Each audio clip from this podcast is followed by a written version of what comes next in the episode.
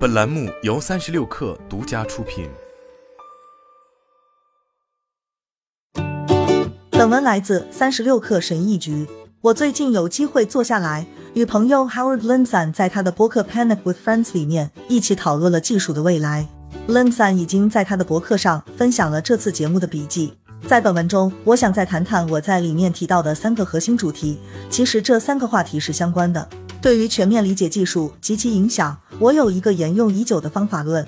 我会研究半导体和网络等纯技术，并思考它们对产品、行为和变革的影响。与此同时，我会审视今天的行为以及这些行为是如何破坏了当前的技术生态体系的。我当前和未来的大部分热情都源自半导体领域中的那些激动人心的工作。廉价计算、廉价 GPU 和机器学习功能正在释放出各种可能性。苹果的 M1 就是最明显的例子。而且不仅仅是苹果，整个半导体生态体系都在经历变革。我们屡屡总想预测未来，但是却屡屡会弄错。之所以如此，是因为我们只有现在和过去可以作为参考。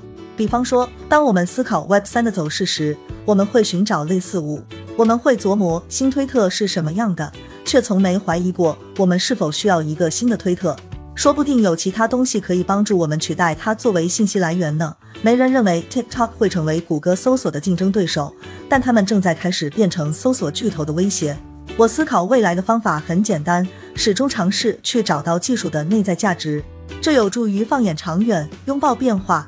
以 COVID 幺九大流行为例，传统观点认为，在新冠疫情的冲击下。DoorDash 和 Zoom 等公司估值一飞冲天，而当世界准备好回到更像2019年的那个世界时，这些公司就会重新摔倒在地上。但有一个问题，技术只会朝一个方向发展，没有回头路。所以就算市值下挫，Zoom 的价值也不会失去。有谁会宁愿飞五个小时去开会，也不愿对着屏幕说话呢？无论我们有多么想用过去作为未来的参考点，我们都必须克服偏见，去到价值带我们去的地方。而价值引领我们去到的地方，未必就是我们能想到的地方。我之前写过，我对技术及其对社会的影响持乐观态度，这一点没有改变。但是，与其试图把股票和初创企业的估值作为科技行业风向标，还不如回归本源，更好的衡量未来。我们必须思考自己对技术基础的了解。对我来说，这比想着去猜测下一个推特会是什么样的更令人兴奋。哪怕消费者还没有弄清楚为什么，其实苹果的 M1 芯片已经改变了游戏规则。大多数人的看法是：呃，太棒了，我有了一台速度更快的计算机，它看起来很漂亮。但不妨再看看底层的价值。M1 芯片让相当于 IBM 初代 Watson 超级计算机百分之二十五的功能触手可及。是的，就是那个 Watson。或者，正如我的朋友 Michael Driscoll 敏锐地指出的那样。本地主机与云之间的界限正在模糊。苹果的 M1 代表了将重塑我们计算体验的新一代芯片技术。苹果的芯片制造方法将 CPU、GPU、AI 和内存结合到了一个实体之中，打造出一个具有超自然能力的强大芯片。这是智能手机革命的结果。我们对计算体验是二维的已经习以为常。时至今日，我们看着平板屏幕与二维的数据进行交互。尽管 A P P 对手机革命做出了贡献，但它仍然是二维的。但是从摩尔定律跳跃到 M 一之后，我们正在改变我们与数据和信息交互的方式。我们要三 D 化了。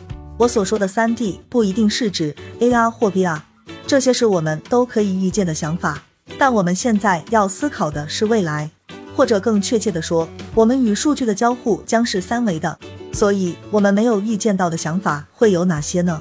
因为当我想到今天的 M1 可以做什么时，再想象一下在五年之内它可以对我们的计算体验做些什么时，我就感到非常兴奋。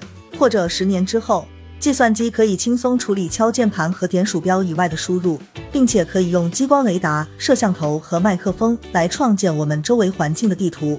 届时，摄像头可以解读我们的手势和面部表情，带有传感器的头戴设备使给我们更多更微妙的手势。计算机只是在增强我们的现实，用不了多久，我们就会具备全息显示器的处理能力。想想《星球大战》，而不是《二零零一太空漫游》里面的那种的技术。这项技术将为人机的新交互层奠定基础。每当我思考技术的未来时，我都会尝试从下一代用户的角度去想象它。未来的孩子会在与机器互动的过程中长大，他们的交互动作是滑屏、点击、使用手势。他们会与 Alexa 或 Siri 交谈。他们已经在训练一种新的计算方式。对于他们来说，鼠标和键盘在未来不会像我们眼中的那么重要。而我们这些老家伙大部分都没有注意到这一点。如果你是我的长期读者的话，你就会知道我坚信技术所及与和带来的东西。技术并非没有后果。强大芯片的兴起，再加上新形式的人工智能软件和服务手段，这些带来的既有好处也有坏处。想想计算机已经可以做什么：深度伪造、网络钓鱼诈骗、模拟声音等。未来的机器和软件会让这些变得更加真实，但危害程度也会更大。在一个由功能越来越强大的芯片驱动的云计算机的世界里，一定会制造出以假乱真的深度伪造品，从而让验证身份变得至关重要。所以，未来我们需要一个新的身份验证层，这种身份验证手段要比我们现有的任何东西都更强大。无论你如何看待这股 Web 三热，但它确实有助于建立一种新的身份与身份验证方法。我们需要认证层来区分人造的我们和真实的我们。马克扎克伯格砸了几十亿美元到元宇宙上，可不是用来博你一笑的。Facebook 的真正价值仍将是登录，而登录最终会变成身份验证，这甚至比他们收集的一切信息都要重要。作为生活在手机世界里面的你，是不是有一件事情你几乎没有注意到？想想看，你用 Facebook 登录或用 Google 登录更频繁，是不是因为这种登录方式比设置账户更方便？在这个世界上，不管是哪一家公司，谁能够让身份验证变得容易，谁就具备很大的价值。如果苹果提供类似 MetaMask 的产品作为身份验证系统，并以收取少量订阅费作为交换，会怎样？我会很乐意为便利单独付费。身份验证和支付对于后应用商店世界至关重要。说起 Facebook，我们再聊一聊元宇宙。